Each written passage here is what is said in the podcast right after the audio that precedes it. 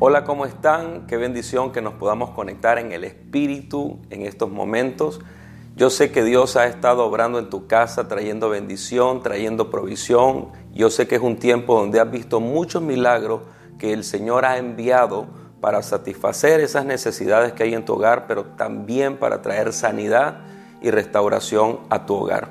Quiero que leamos el libro de Marcos capítulo 1, versículo 14. Dice la palabra de Dios después que Juan fue encarcelado. Jesús vino a Galilea predicando el Evangelio del reino de Dios, diciendo, el tiempo se ha cumplido y el reino de Dios se ha acercado. Arrepentíos y creed en el Evangelio. Jesucristo inicia su ministerio predicando el Evangelio del reino y anunciando el reino de los cielos se ha acercado. La palabra Evangelio en su original significa buenas nuevas, buenas noticias. Y nosotros hoy, a través de la palabra de Dios, podemos leer todas esas buenas nuevas, buenas noticias de Dios hacia la humanidad. Son buenas nuevas que transforman, son buenas nuevas que cambian nuestra vida, son buenas nuevas que nos restauran al diseño original.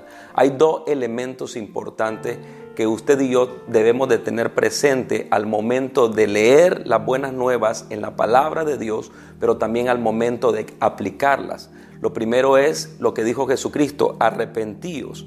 La palabra arrepentirse habla de hacer un cambio de mentalidad, hacer una transformación de nuestra manera de pensar y de nuestra manera de ver las cosas.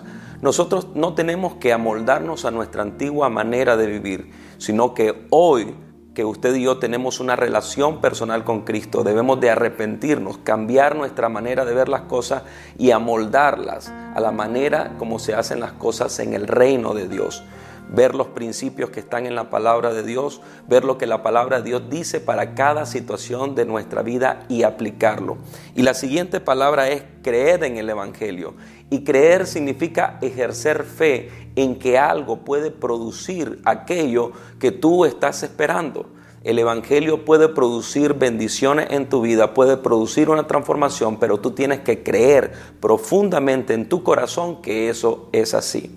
Hoy te animo a que tú puedas tomar una actitud de arrepentimiento, cambiar tu manera de pensar y amoldarla a las buenas nuevas de salvación, pero también creer en cada una de esas promesas de bendición que vienen en las buenas nuevas, porque se van a manifestar en tu vida a su tiempo.